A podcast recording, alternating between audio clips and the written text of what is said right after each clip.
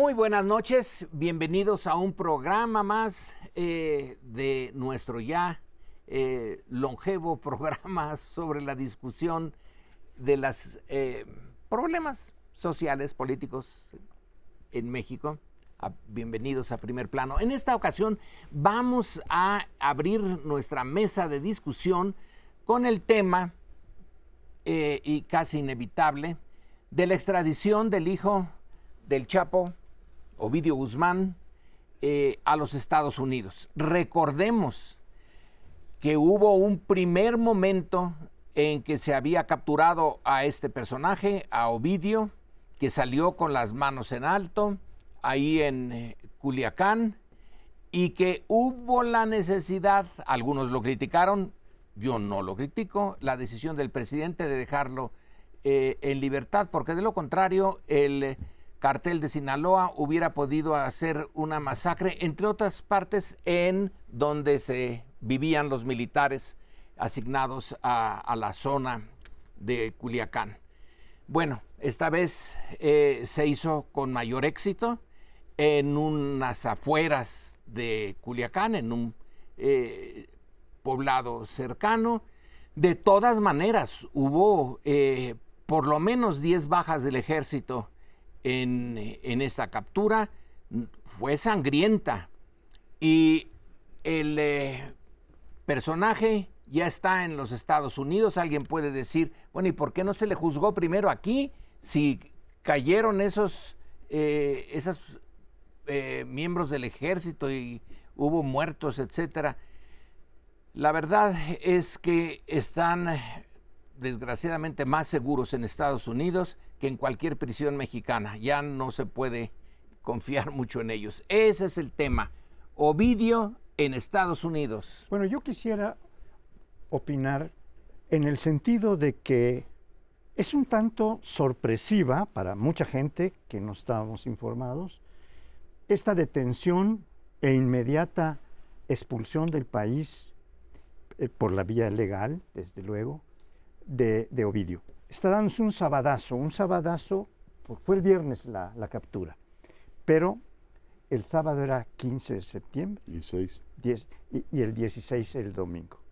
¿No? ¿Al revés? Sí, viernes 15. Viernes 15 y sábado 16. Es decir, las fiestas patrias que tocaremos después estaban encima, iban a, tomar la atención fundamental y la petición que había hecho Estados Unidos de la extradición de Ovidio, tiene cuatro años. Y mm. allí en Estados Unidos tiene, hay un convenio de extradición entre los dos países, quiero aclararlo. En Estados Unidos tiene más cargos Ovidio que en México. Y el, y el convenio que hay el, para extradición establece que en el país en donde haya el más número de responsabilidades establecidas y probadas, que es Estados Unidos, tiene prioridad para que lo juzguen ahí. Esta es la, razón por la que hay. Pero ciertamente fue aprovechado este momento de las fiestas patrias para que en la noche, en un avión de la Fuerza Aérea, creo, enviaran a Ovidio a, Chicago, por cierto, no lo invitaron, ni a, lo llevaron allá. Pues es, es el, comentario que yo quisiera hacer. normalmente la tradición era que si era nacional, primero se le juzga en México y después se le juzga a, ¿cómo se llama?, en, el otro país y es materia pues, de polémica de los abogados que lo tendrán que discutir. Desde el punto de vista práctico, pues México se puede acoger al principio de que hubo una petición de extradición, hubo el acto fallido que ya recordaba eh, Lorenzo Meyer, el famoso culiacanazo, yo sí lo critico porque la acción del Estado no se puede someter a que un privado obliga, bueno, en este caso es una derrota para el ejército mexicano y para el gobierno. En su momento después lo recuperaron unos días antes de que llegara Biden, por cierto, a México, fue a principios de este año y durante nueve meses pues ha habido todo este proceso legal que yo creo que se concluye positivamente para todos, tanto en la forma, es decir, México cumple Finalmente, con la, petición que habían hecho los vecinos de llevar a Ovidio Guzmán a la prisión y se hace en un día en donde los riesgos de otra revuelta, que recordar que en la última no solo murieron 10, tomaron el aeropuerto y ah, dispararon contra un avión de Aeroméxico. O sea, poca broma, ¿eh? O sea, sí puedes tener ahí una rebelión. Finalmente se hizo fue sorprendente, todo el mundo estaba en los preparativos del grito y nos enteramos por el eh, fiscal americano que ya estaba en territorio eh, norteamericano junto con una foto de un agente de la DEA. Es interesante porque la DEA sigue ubicando a los chapitos como el grupo más, eh, digamos, riesgoso para la agenda de seguridad norteamericana. De hecho, déjenme decirlo así, jubiló a buena parte de los malos de otra época, ya al Mencho, ya todos los demás. Dijo, no, ya estos señores ya no pintan demasiado. Ah, la amenaza fundamental son este grupo. Por supuesto otros más, porque siguen controlando el tema del fentanilo, que para los Estados Unidos, hay que recordar, hoy por hoy es el tema más importante. Hemos visto en el espacio de 20 años cómo pasamos, o quizá 30, de la marihuana a la cocaína, ahora estamos en pleno fentanilo, ya los que traficaban cocaína les parecen señores inofensivos, y ahora toda la fuerza del Estado está en contra de este grupo. Por lo tanto, es muy simbólico, nos quitamos, por supuesto, un tema muy delicado en la relación bilateral y se resolvió por la vía práctica. ¿no? Dos cosas. Cuando el primer operativo que resultó fallido fue a raíz justamente de la petición de Estados Unidos de que se le extraditara. No tenía cargos aquí. No, no tenía. Pero bueno, entonces a petición de Estados Unidos se intentó esa, ese operativo, salió mal, por lo que ya explicó Lorenzo. Eh, cuando ya lo capturaron hace unos meses, como tú señalas, este, entonces eh, el, gobierno, la postura del gobierno mexicano fue la primera, en primer lugar, decir que se quede aquí primero a, se, le, atribuyeron ahí sí, ahora sí, eh, delitos aquí en México, y entonces la primera intención fue que se quede aquí a pagar la condena y ya después vemos lo de la extradición. Eh, yo me imagino que a final de cuentas se cedió por la presión tan fuerte de Estados Unidos. Ya llevamos varios meses de estar oyendo a los norteamericanos, a la directora de la DEA, insistir en que los chapitos son los principales, o por lo menos algunos de los principales operadores y creadores del fentanilo. Entonces estuvieron, insiste y insiste y insiste, mandando mensajes por todos lados. Y bueno, pues podemos suponer ahora que ante esa presión dijeron, bueno, dejamos de lado los delitos que ya le atribuimos aquí en México y que se vaya a Estados Unidos. No, no, no han mencionado oficialmente lo de las cárceles que tú señalas, que aquí no son tan seguras. Este, efectivamente no lo son. ya vimos, vimos al Chapo cómo se escapó dos veces, ¿no? Con túneles y demás. Pero no creo que sea un argumento oficial ese, no, sino simplemente este, nos lo están pidiendo, lo íbamos a juzgar primero aquí, bueno, lo íbamos a, pagar primeramente aquí en México sus delitos que le atribuimos en México, pero pues ya se adelantaron. Yo digo que es porque la presión ha sido cada vez más fuerte. Desde el punto de vista práctico para México, eh, quizá no desde el estricto punto de nuestra soberanía, pero del práctico sí salió mejor eh, por dos razones. Una que explicó el presidente eh, el día de hoy. Dice, en tiempos de elecciones en Estados Unidos, ah, cómo molestan estos con dos temas. Todo el tiempo, ya se sabe de antemano que van a sacar lo del narcotráfico y lo de la migración. Entonces, eh, así se quitan lo del narcotráfico y en efecto, las cárceles mexicanas no son precisamente eh, seguras. Y cuando se quedan en la cárcel, porque no se van por túneles, hacen de la cárcel su oficina. Y ahí, es, ahí reciben, ahí dan órdenes, ahí eh, se planea y se ordena. Entonces, eh, que se vaya a, a Estados Unidos. Lo que queda para nosotros es que el problema del narcotráfico no se resuelve. Es decir, poniendo a Ovidio en la cárcel o no poniéndolo, ya va a salir otro. Seguramente sale otro eh, que va a ocupar solo o otros. Así que quedamos. Bueno, yo, yo creo eh, que eh, tiene razón José Antonio de que lo el factor principal es político y es la presión que los Estados Unidos viene haciendo desde hace tiempo. Pero existe un apoyo legal, que es esto que yo relataba del convenio de extradición. Y no se puede extraditar a nadie en ningún país si no hay convenio de extradición entre los dos países en donde hay imputados.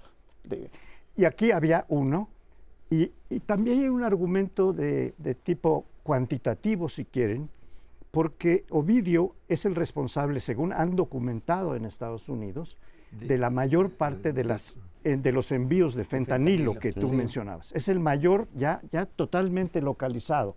Entonces, dicen, bueno, pues este es, el drama que estamos padeciendo. En Estados Unidos ha habido una tragedia con la utilización del fentanilo y por supuesto que los chapitos en general, pero eh, encabezados por Ovidio, son los beneficiarios principales de este envío. De, o sea, había toda una justificación de orden político, del orden jurídico, para que enviaran a Ovidio. Eh, y, por eso fue sorpresivo para la opinión pública que no está enterada de estos el, detalles. El envío, ¿no? El envío el de aquí, que creo que fue acertado para evitar, como decía, eh, confrontaciones. Yo creo que en lo político y lo jurídico se hizo lo correcto. Es decir, este señor hay un pedimento de extradición, es un individuo altamente peligroso, se va. Para mí eso está claro y creo que acertaron en eso. Lo que no creo es que el tema del narcotráfico nos vaya a dejar. Hay dos juicios, no, hay dos juicios y llamo su atención sobre eso. Eh, se va a abrir el, de, el del ratón, o sea, el de Ovidio, y se va a abrir el de García Luna en abril. Y tal como se han llevado los juicios en los Estados Unidos del papá de Ovidio y el primero de García Luna, ahí se va a hablar de México de una manera muy poco agradable. Y se va a decir que si somos un narcoestado. Mm. Vamos a ver qué dice Genaro García Luna para tratar de quitarse la condena va a decir que le dieron órdenes hasta en el más alto nivel. Y vamos a ver qué dice Ovidio. En, el juicio de su padre, eh, parece que todos los malos estábamos de este lado y que en Estados Unidos son pobres corderitos que lo único que hacen es consumir el fentanilo. Así es que viene un mal periodo para México en términos de prensa y político, porque los dos juicios van a coincidir en el tiempo y estoy seguro que bien no nos van a tratar. No, desde luego que no. Vamos a hacer, como se dice, la piñata de la, de la elección norteamericana. Pero en esos dos temas básicamente, no sé si salga algo de lo del tratado, de la cuestión energética, pero creo que más bien se van a concentrar en migración y narcotráfico. Eh, eh, y, sí, desde luego que el narcotráfico es un problema estructural que no se resuelve eh, aprendiendo a los capos. Desde luego eso no significa que los dejes, por supuesto, que no apliques la ley, pero en realidad el narcotráfico es un problema tan profundo que a diferencia de otro tipo de delitos, la aplicación de la ley y de las sanciones correspondientes no hacen que disminuya. En otro tipo de delitos sí, aquí no, aquí sigue. Y como dicen, pues ya no está el chapito, bueno, cuando agarraron al chapo quedó el hijo, Ovidio, ahora agarran Ovidio, pues hay hermanos por ahí, y si no saldrá otra persona, a final de cuentas el Chapo también a su vez estaba sustituyendo a otros capos que eran eh, jefes de, del Chapo, y, el asunto es estructural, no, no, no se resuelve de esta manera. Se tiene que seguir buscando de qué otra forma se puede abordar mm. este problema porque no, no, no, está rebasado. Sí. Y esa búsqueda de otra solución es eh, un imposible porque a mi juicio, no sé qué piensen ustedes y además ya no hay mucho tiempo para discutirlo, es eh, reducir, acabar con la demanda, pero eso requiere de una decisión casi cultural, moral, cultural, no, no legal. Eh, ¿Cómo convencer a los posibles consumidores de fentanilo o de opio, de lo que, sea, que detrás del eh, consumo de esa droga hay una matanza y una brutalidad enorme, que son ellos eh, con su consumo los que... Eh, y, nos van a mandar a leer libros de historia, los consumidores van a decir, igual hacían con el whisky, ¿no? Hasta que se dieron cuenta que no había manera de seguir persiguiendo eso. Hay un hecho ahí, yo creo que Escotado lo dio muy claro, lo escribió muy claramente. Las comunidades humanas tienden a consumir esas sustancias. Nos puede parecer bien, malo, regular, pero lo que es claro es que hace falta un nuevo paradigma. Y ese nuevo paradigma los gobiernos latinoamericanos no se atreven a formularlo. Se acaban de reunir en Cali y estaban el presidente López Obrador con Petro y balbucearon ahí un par de cosas, que la salud pública y que la responsabilidad mayor, pero seguimos exactamente en la misma inercia. ¿Por qué? Porque romper el paradigma eh, prohibicionista sigue costando muchísimo. Bueno, eh, este tema no nos va a dejar por muchos años, desgraciadamente, pero nosotros tenemos que irnos para abordar otros problemas.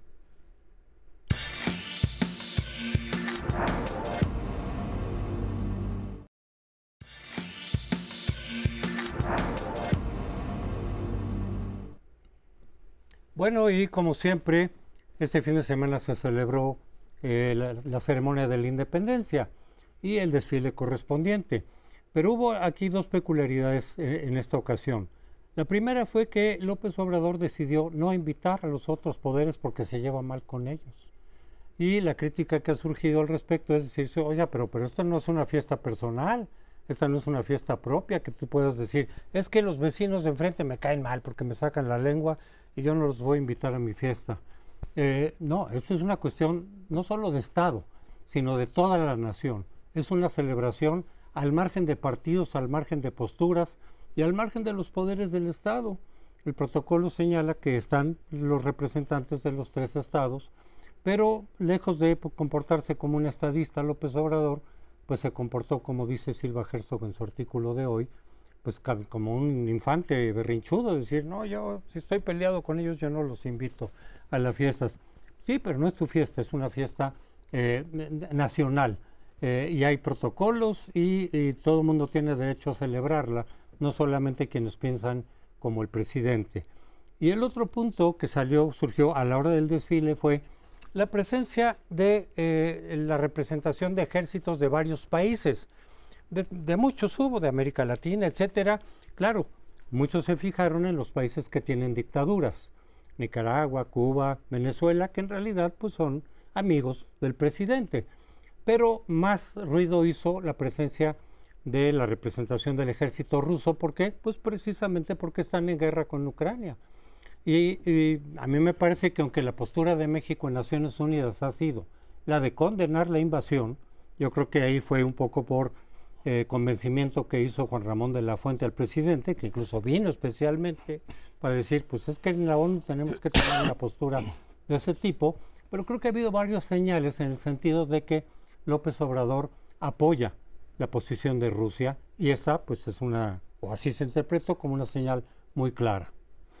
Pues yo tengo la impresión de que fue un gesto patrimonialista del jefe del Estado. Esta idea de que la celebración es mía, a mi juicio, olvida dos condiciones que derivan de ser presidente, que es el jefe del Estado, es decir, los otros poderes. Él representa al Estado, es la jefatura la tiene él y es la encarnación de la unidad nacional, mal que le pese. Es el presidente de todos los mexicanos y esa legitimidad lo obliga a tener gestos incluyentes. Y en este caso falta a la cortesía más elemental, es un problema de urbanidad política, es decir, no invito, además tres damas, ¿eh? O sea, ahí ya el, asunto es todavía más grave. A la señora este, de la Suprema Corte de Justicia, la acusación es muy grave porque son personeros de la criminalidad, de cuello blanco y la otra.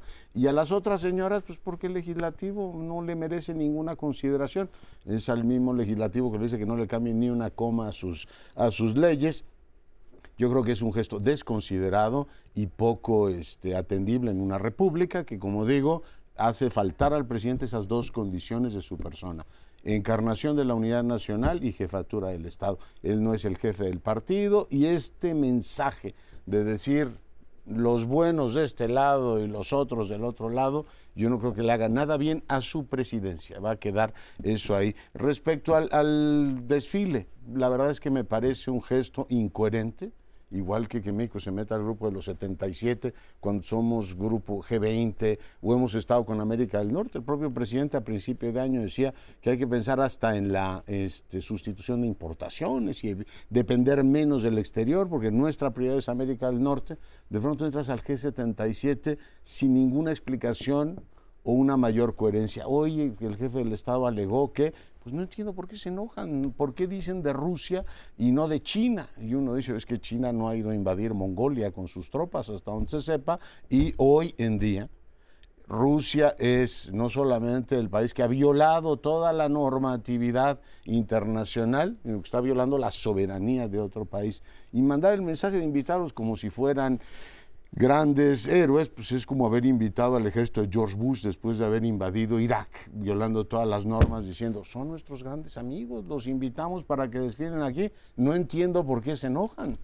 Bueno, yo creo que vale la pena recordar que, la, casi nadie se ha fijado que la embajadora de Ucrania hizo una protesta directa contra el presidente, diciéndole al presidente que cómo estaba invitando al ejército que ha invadido su país y que ha causado y ha provocado una enorme cantidad de muertes.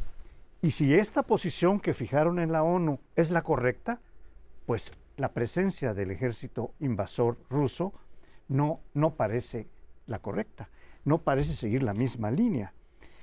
La segunda, yo estoy empezando por el desfile, pero me gustaría decir que efectivamente hay una celebración de la nación mexicana y del Estado Nacional Mexicano, que es la fecha del 16 de septiembre, porque el padre Hidalgo convocó a esta declaración de independencia el día 15, pero fueron llegando las gentes y ya la declaración de independencia y la prohibición de la esclavitud y todo esto es el día 16. ¿Por qué se ha puesto el acento y desde cuándo se ha puesto el acento en la celebración del 15? Porque don Porfirio Díaz, también jefe de Estado y de Gobierno, dijo, era su cumpleaños, el día 15 de septiembre. Y entonces, a partir de entonces, las celebraciones eran bastante parecidas. La muy grande fue el 16 de septiembre por mucho tiempo. Pero cuando don Porfirio dice, vamos a celebrar junto con la patria y su independencia, vamos a celebrar mi, mi cumpleaños, entonces ahora estamos tomando una decisión de una celebración que hace el presidente como titular del gobierno y del Estado, excluyendo a órganos fundamentales del Estado como son el legislativo y el jurisdiccional.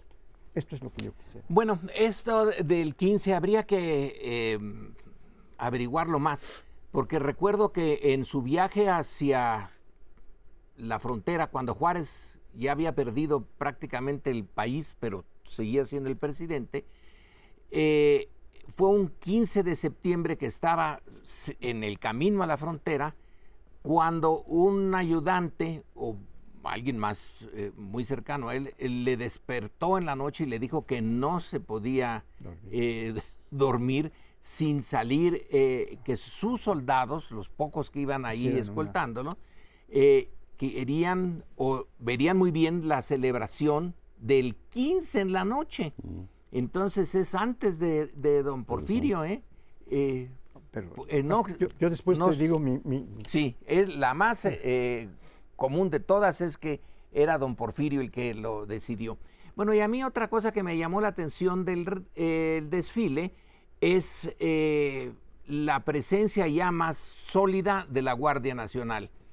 Ah, normalmente, pues el desfile eran el ejército, y la Armada con la Fuerza Aérea ahí dando vueltas eh, en, el aire, pero esta vez la Guardia Nacional se presenta ya con toda su eh, fuerza, eh, sus diferentes cuerpos, sus diferentes misiones y sabemos ya que su oficialidad está haciendo también los cursos del Colegio Militar. Entonces está ya más eh, sólida con sus fuerzas especiales, como es natural, eh, y con todo el tipo de eh, deberes que les han puesto en los aeropuertos, etcétera. eso también fue una manifestación que, a lo mejor la mayoría no le puso mucho énfasis, pero es una reafirmación de algo de la política del observador. Bueno, yendo nomás al anecdotario histórico, un poco una cuestión interesante. El primero que celebró la, eh, independencia en Dolores fue Maximiliano. Apenas habiendo llegado a México, se fue a Dolores. ¿Y fue el 15? Y en el, No, recuerdo si el 15 o el 16, eso sí no sé, pero fue a Dolores así. Y, claro, entre los vivas, pues integró a, a su suegro, el, rey Leopoldo de Bélgica y a muchas personalidades de Europa, lo cual así como que muy mexicano, pues no era, ¿verdad? Pero bueno, queda como, como anécdota. Eh, eh, y en lo de la Guardia, pues es que efectivamente, independientemente de que la Suprema Corte haya dicho no pasa la ley que mete a la Guardia dentro del ejército porque no se cambió la Constitución, porque fue solamente una ley secundaria, en la práctica efectivamente se está haciendo como si fuera parte del ejército. La Guardia Nacional está operando como si se hubiera aprobado la ley, como si, como si fuera vigente. En lo jurídico no es vigente, pero en la práctica sí lo es. Yo insistiría en la incoherencia. No puedes gritar vive el amor y al mismo tiempo excluir a los poderes del Estado cuando tú eres el jefe. O sea, eh, tiene más en este caso de gesto, de, desplante descortés, que del elemento digamos, incluyente que supone el haber agregado al grito de independencia, vive el amor y vive la concordia y la fraternidad universal con todos menos con los poderes del Estado que yo represento. Y la segunda, la incoherencia de política exterior. O sea, tú no puedes ir a Chile a firmar, lo acaba de hacer, ¿eh? Nunca más callarte la boca en condenar los temas de derechos humanos, lo firmó con todos los expresidentes de Chile, y aquí invitas a Daniel Ortega, al ejército de Daniel Ortega, y decir, oiga, en mis calles no desfilan ejércitos que en este caso están comandados por una dictadura y muchos otros más. El de Rusia ya lo platicamos hace un momento, pero es gestos completamente incoherentes que me hablan de un presidente que está más bien solo, no, no, es una presidencia institucionalizada, sino que hoy se levantó de mano, no me inviten a estos y que vengan los rusos. ¿Por qué? Pues porque yo lo digo. Bueno, yo quisiera, eh, bueno, asentir a la idea que ha planteado Lorenzo de que hay que averiguar más sobre esto del 15 y 16. Es cierto, yo digo lo que yo he averiguado, y lo que yo he averiguado es que, incluyendo este evento de Juárez, pues fue un, e-, evento muy pequeño, estaban en plena guerra. Juárez estaba a salto de mata, no podía haber una celebración nacional. ¿Quién es el que organiza la celebración en grande a nivel nacional? Don Porfirio. como, organiza la celebración del centenario de la independencia y muchas otras cosas.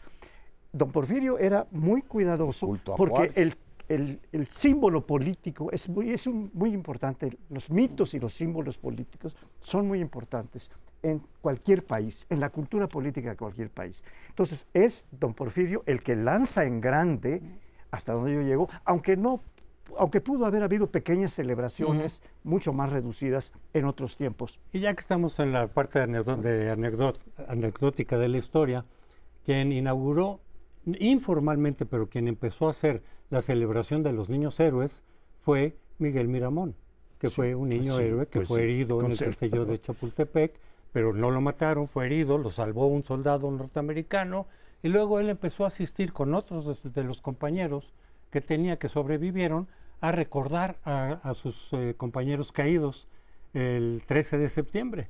Pero en fin, esa es también una anécdota. Y luego ya se formalizó la ceremonia de los niños héroes. Pero en fin, estas son las más anécdotas que surgen a raíz de la importancia histórica de septiembre. Pues septiembre incluye varias fechas importantes en, términos históricos, no solamente el 16. Pero en fin, nos vamos al siguiente segmento. Eh, espérenos unos segundos.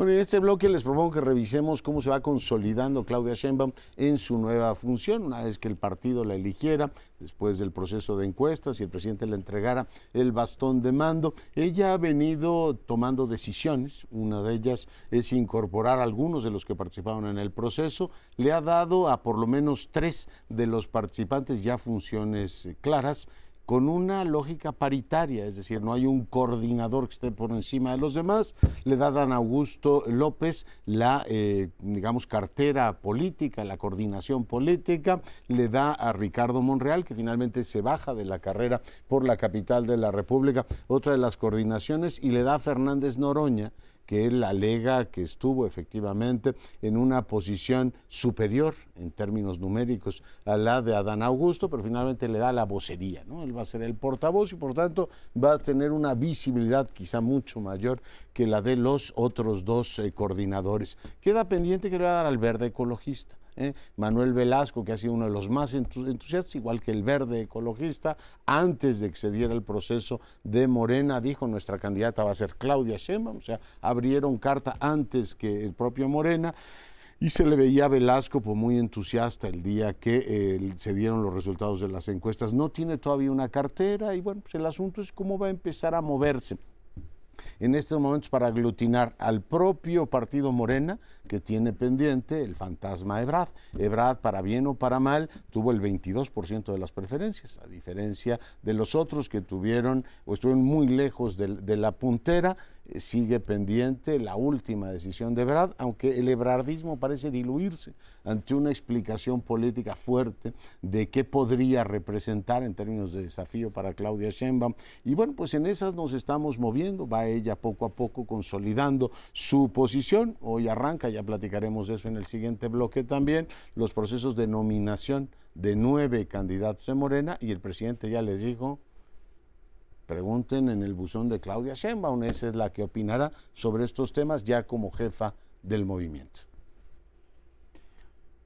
Bueno, adelante, entre las eh, cosas novedosas que tiene esta transición, pues está precisamente esto en el eh, sistema tradicional, en el priato, pues eh, no se hacían las cosas tan, tan claras. Aquí sí, el partido ya es de Claudia Sheinbaum. El presidente va a quedarse en la administración de la política, eh, al menos en teoría. Así que empezamos una nueva tradición, a lo mejor de aquí en adelante ya eh, llegaremos al momento en que el presidente saliente sigue siendo presidente y sigue tomando decisiones eh, en relación a la administración, pero ya no en relación al partido que le corresponda.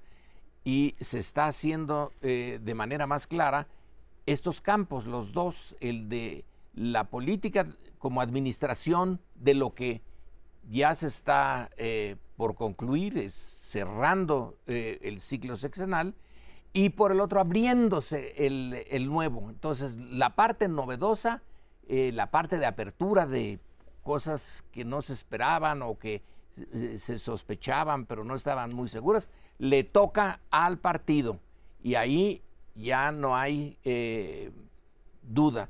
Y la otra, la ejecutiva de lo que queda del gobierno, le toca al presidente saliente. Y me parece una fórmula adecuada para evitar las confusiones que todavía se dieron en los eh, tiempos anteriores. Bien, yo creo que es muy importante aclarar que este proceso nacional electoral que va a haber el año entrante es algo que involucra no solo a la presidencia de la República, sino a las cámaras federales, y hablaremos en otro bloque de lo que ocurre en nueve estados. Pero es un, es un asunto que ya quedó en manos de Claudia, pero yo quisiera hacer un pequeño matiz, no del partido, la jefa, sino del movimiento partido en todo caso. Porque lo que están encabezando es un movimiento de defensa de la cuarta transformación, y así es como se le va a llamar de aquí a que pueda ser nombrada candidata presidencial, que no puede ser antes de noviembre. Las dos fuerzas que se van a enfrentar, coaliciones ambas, son eh, el Frente Amplio por México, que decidió ya por encuesta, igual que, que, lo hizo Morena y sus aliados, quién va a ser su representante. Por supuesto que se trata de una heterodoxa adelantada del proceso electoral. Porque si tuviéramos la, la, correcta, la legal, la ortodoxa, sería hasta noviembre. Pero ahora ya está, y ya está hecho, y ya está avalado por el INE que esto pueda hacerse, y los dos siguieron la misma fórmula por encuestas, resuelven. Una va a ser la coordinadora de la, del movimiento de la 4T y otra va a ser la coordinadora del Frente Amplio ninguna, las dos sabemos que son candidatas presidenciales hasta noviembre, ya está asegurado. Precandidatas. Y aquí hay una, hay una interrogante que ha estado en el aire muchos días, que es, ¿qué va a pasar con Marcelo Ebrard? Aparentemente, según los datos que yo he analizado, ya no va a ser posible su vinculación a Movimiento Ciudadano, porque Movimiento Ciudadano está en dos problemas graves. Uno, que ya decidieron eh, una cara fresca, como es la de eh, Samuel García. Samuel, ah. eh, en, en Nuevo León es el que va a ser el candidato. Y eso lo había objetado en algún momento, o parecía haberlo objetado, la parte de Jalisco, pero ya Alfaro dijo, no, yo estoy de acuerdo con que sea Samuel el candidato. Entonces, ¿qué le queda a Marcelo? Le queda, si yo no pienso mal, si no estoy mal, aceptar una senaduría, porque él llegó en segundo lugar y puede ser el coordinador de los asesores, de, los senadores de Morena. Yo tiendo a creer que Marcelo se va a salir. Eso desde hace rato lo, lo, sigo pensando y ya veremos este, qué es lo que finalmente hace. Pero efectivamente en Movimiento Ciudadano las cosas se le complican. Yo creo que antes sí lo quería, a Marcelo bajo el cálculo, digo, alguna vez lo comentó por aquí, por allá, bajo el cálculo de que le podría traer más votos, tal vez no ganar la presidencia, probablemente, pero sí jalar más votos. Pero adentro mismo se le hizo otra rebelión, así como algunos dijeron hay que irnos con el frente, aunque ahorita ya están regresando, digamos, a la línea de irse por su lado, como Alfaro, pero muchos dijeron no, no queremos a Marcelo de candidato, punto, por diferentes razones. Entonces creo que se le complicó a Dante y a ver qué hace Marcelo. Yo más bien creo que va a salir a anunciar la formación de su movimiento, que ya no da para el 24, pero eh, inclinarse por Xochitl, creo. Y este, eh, vamos a ver qué hace. En lo de Claudia, yo lo que noto, en algunos eh, obradoristas, de los que escriben, de los que son, que apoyan el movimiento, noto con cierta extrañeza que dicen, a partir de ahora Claudia ya se puede separar. Antes de que fuera el nombramiento formal o la encuesta, como que Claudia, pues decían muchos, repite todo lo que es el discurso obradorista casi tal cual. Pero dicen ahora que ya, ya es la candidata, falta formalizarlo legalmente, pero digamos políticamente es un hecho, este, puede empezar a separarse y a proponer cosas incluso distintas a lo que ha hecho López Obrador. Ya van varios que leo así, no son todos, no puedo decir que todos, pero me llamó la atención de varios que están mm. diciendo, va a recobrar su autonomía y va a empezar a decir lo que realmente ella puede proponer, que no necesariamente coincida con lo que ha hecho López Obrador. Y, lo dicen con entusiasmo, como con alegría, decir que se separe tantito. Pero en fin, es el caso de algunos, pero no es uno nada más. ¿eh? Yo ya he visto varios y me llamó la atención el hecho de que dijeran, ahora sí Claudia puede empezar a distinguirse, digamos, ¿no? Mm. Tanto en posturas como en discurso de López Obrador. Pero ¿por qué tendría que distinguirse si heredó el mando? Literalmente el presidente le dijo, aquí está, eh, tú sigues con mi liderazgo y esta, la, la, esta eh, digamos, gira que inicia el día de hoy es para hablar de los logros de esta presidencia. Eh, por otro lado, las confesiones del presidente son terribles, como de verdaderamente confesionario. Por un lado dice, todo este tiempo yo he sido presidente de México y al mismo tiempo el jefe del partido. Bueno, hace unos días dijo en cadena nacional que en los últimos dos meses se había metido directamente al proceso de las corcholatas, que ahora ya no se va a meter, lo cual te lleva a un embrollo constitucional y político. Dice, oiga, pero usted es el presidente desde el 18, ¿no? No es que en estos últimos días, ya que tiene sucesora, entonces, entonces cabalmente ejerce la función de presidente.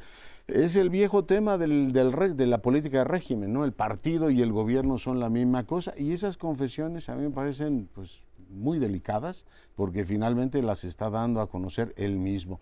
Eh, yo creo que el gran tema ahora es si Claudia va a tener la entereza de ser ella misma y al mismo tiempo gestionar una herencia muy potente que le deje el presidente. Yo estoy eh, de acuerdo con que no tiene por qué eh, desvincularse si tiene el apoyo, la fórmula o las formas de gobierno de Andrés Manuel López Obrador eh, tienen más apoyo a Andrés Manuel que cualquiera de los eh, otros personajes de Morena, no veo por qué tenga que eh, desvincularse. Lo que tiene es una tarea enorme enfrente. Yo, yo solamente para ante eso, yo, yo no digo que necesariamente se tenga que desvincular. Simplemente me llamó la atención que algunos están detectando eso, pero también que lo están celebrando, que quisieran que hubiera ese, yo quisiera nada más puntualizar. Yo pienso que lo que le entregó López Obrador es la jefatura del, movimiento, no del partido, porque existe un jefe del partido que es Mario Delgado. ya se va.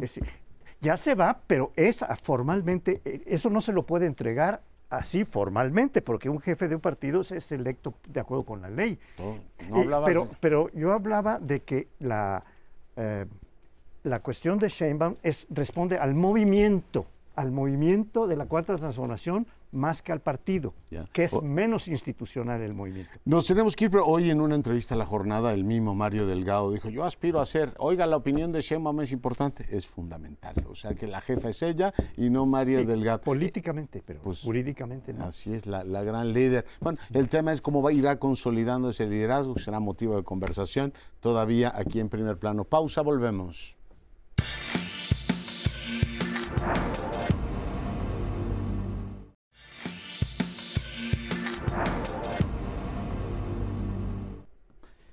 Vamos a empezar ahora con un tema también de elecciones, pero a nivel de los estados o de las entidades, porque lo que era Distrito Federal, hoy Ciudad de México, no es un estado todavía, de las entidades federativas. la Ciudad de México y otros ocho que van a ser eh, nominados en sus respectivos partidos como posibles candidatos, pero esos también podría ser solo hasta noviembre. Ahora van a tener que aspirar como los, las candidatas presidenciales, a ser pues coordinadoras de su movimiento, impulsoras de su movimiento o de su, de su corriente, impulsoras de las dos coaliciones políticas que existen formalmente. Eh, existe diversa dificultad para ir precisando ahora quiénes van a ser estos. Eh, hay estos nueve estados que cambian, eh, entre ellos la Ciudad de México, que es probablemente, aunque no es Estado, es la entidad federativa más importante, en, económicamente, políticamente, con la mayor población, todo lo que ustedes quieran, la mayor conurbación de la zona metropolitana de la Ciudad de México, pues ya está suelto el programa y hoy empieza la carrera. Eh, ya se inscribieron eh, García Harfuch, eh, ya, se ya, se ya declinó Ricardo Monreal, que había dicho que tenía esa aspiración. Ya se está inscribiendo, preparando para inscribirse Clara Brugada, para hablar de los del lado de Morena. Por el, lado, por el otro lado también ya hay quien está apuntándose, eh, hay varias este, eh, alcaldesas que se están proyectando, eh, o alcaldes, como es el de la Benito Juárez, Santiago Tabuada, o está también Lía Limón, y hay hay una tercera que Sandra Cuevas. están ya empezando estos procesos. Por el lado de, la, de, la de Nuevo León, que no tiene cambio necesariamente, pero sobre todo por el lado de Jalisco, que es uno de los estados que sí cambian, ahí el asunto está muy interesante, porque el Movimiento Ciudadano ha llegado a la reunificación después de una etapa en donde se planteó que estaba en riesgo de dividirse. Ahora ya no, porque le dijeron, Jalisco resuelve lo de Jalisco, pero tú te, unes a todo el movimiento. Y entonces fue cuando Alfaro salió y dijo, pues ya yo estoy de acuerdo con que Samuel sea. Yo, me concentro en Morena, que es la que abre hoy la convocatoria, ¿no? Y dice, a ver, tenemos o tienen que eh, encontrar tres equilibrios. El primero es que seas popular, es decir, la encuesta va a ser la que determine finalmente quién va a ser el candidato o candidata. Ese es el gran tema, ¿no? Por eso eligen a García Harfuch y dicen aquí no busquemos riesgos, vamos por uno que sea popular, aunque no necesariamente represente una tradición de la izquierda en la capital. Dos, el equilibrio entre varones y mujeres. Eh, van a ser cinco mujeres y cuatro hombres, por tanto, lo que muevas de una entidad lo tendrás que ir moviendo efectivamente en otra. Y el tercero es pues el equilibrio con el que vas a pagar eh, la coalición. Finalmente los verdes dirán, oiga, tanto amor pues habrá que transmitirlo a la nómina y pedirán, imagino. Amor con amor se paga. Amor con, con gubernatura se paga. En este caso, en política, por lo menos les tendrán que dar una, ¿no? Y, Fernández Noroña hará ver que el PT decir, oiga, pues si aquí después de Claudia y Ebrard, aquí yo soy el más popular. ¿En qué nómina se va a ver esto? No digo que sea un asunto así tan este, procas como yo lo pero el PT dirá, oiga, pues que se vea claro, ¿no? Aquí de las nueve gubernaturas, ¿cuántas van a caer a los socios de la coalición? Como ha ocurrido pues en muchas entidades. Finalmente en el Estado de México demostraron que son fundamentales para gobernar el proceso de selección que eh, incluyó ahora las corcholatas de Morena, también los incluyó a ellos. Entonces, para efecto práctico, son ya una familia que van a disputar también 300 distritos. O sea, se van a ir en el plano nacional y a partir de ahora empieza pues cuál es el legado de Claudia Sheinbaum, cómo, reparte Claudia Sheinbaum gubernaturas, ya digo, entre socios, hombres y mujeres, y después empezar a configurar la lista de senadores y de diputados. Así es que todo mundo está, supongo, pendiente de que ese liderazgo que ahora ejerce desde Morena Claudia Sheinbaum, deje satisfechos a todos los grupos. Algunos ya se adelantaron, ¿no? El presidente habilitó a Javier May para Tabasco, en eh, Chiapas ya bajaron a Zoe Robledo, pero no me extiendo. Es el juego ahora de el rompecabezas y a ver cómo termina. Pues el rompecabezas no lo vamos a, poder ver desde, desde ahorita, entre otras cosas porque entra lo de las encuestas, que es la única parte en donde realmente sigue habiendo una gran interrogación en algunos casos. Pero sí hay una interrogación. Lo otro eh, señalas, bueno, Claudia tiene que decidir, Claudia decidirá muchas cosas, pero si la encuesta es más o menos eh, eh, profesional, resulta que también las bases tienen una voz que puede no necesariamente coincidir con alguno de los candidatos, que podrá ser muy conocido y muy importante entre eh, las élites de los partidos, pero pudiera no ser importante a nivel eh, de abajo. Y ese factor que antes no existía, porque bueno, antes el presidente decía, el PRI aceptaba y listo. Ahora entra ya como parte institucional la, eh, la encuesta y entra la interrogación. Sí, porque se, se asumía que la, la, candidata, la favorita para la capital de López Obrador es Clara Brugada, que que la, lo ha venido acompañando desde hace mucho tiempo, etcétera. Pero que el favorito de eh, Claudia es Harfush. Y no, la gente no ve como casualidad el hecho de que haya renunciado Harfush para estar justo en el tiempo legal de que le permita ser candidato lo cual no garantiza que lo vaya a hacer, pero por lo menos ya levantó la mano, no lo ha dicho públicamente, pero bueno, la renuncia lo dice todo.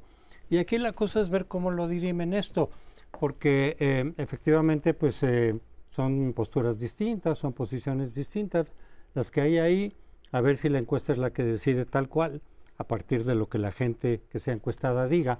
Pero está también el lado de la oposición, cómo van a resolver el problema de la capital no me queda muy claro, eh, porque todo el método que se desarrolló, etcétera, era exclusivamente para la cuestión presidencial. Mm. No aplicaba mm. necesariamente mm. a los estados.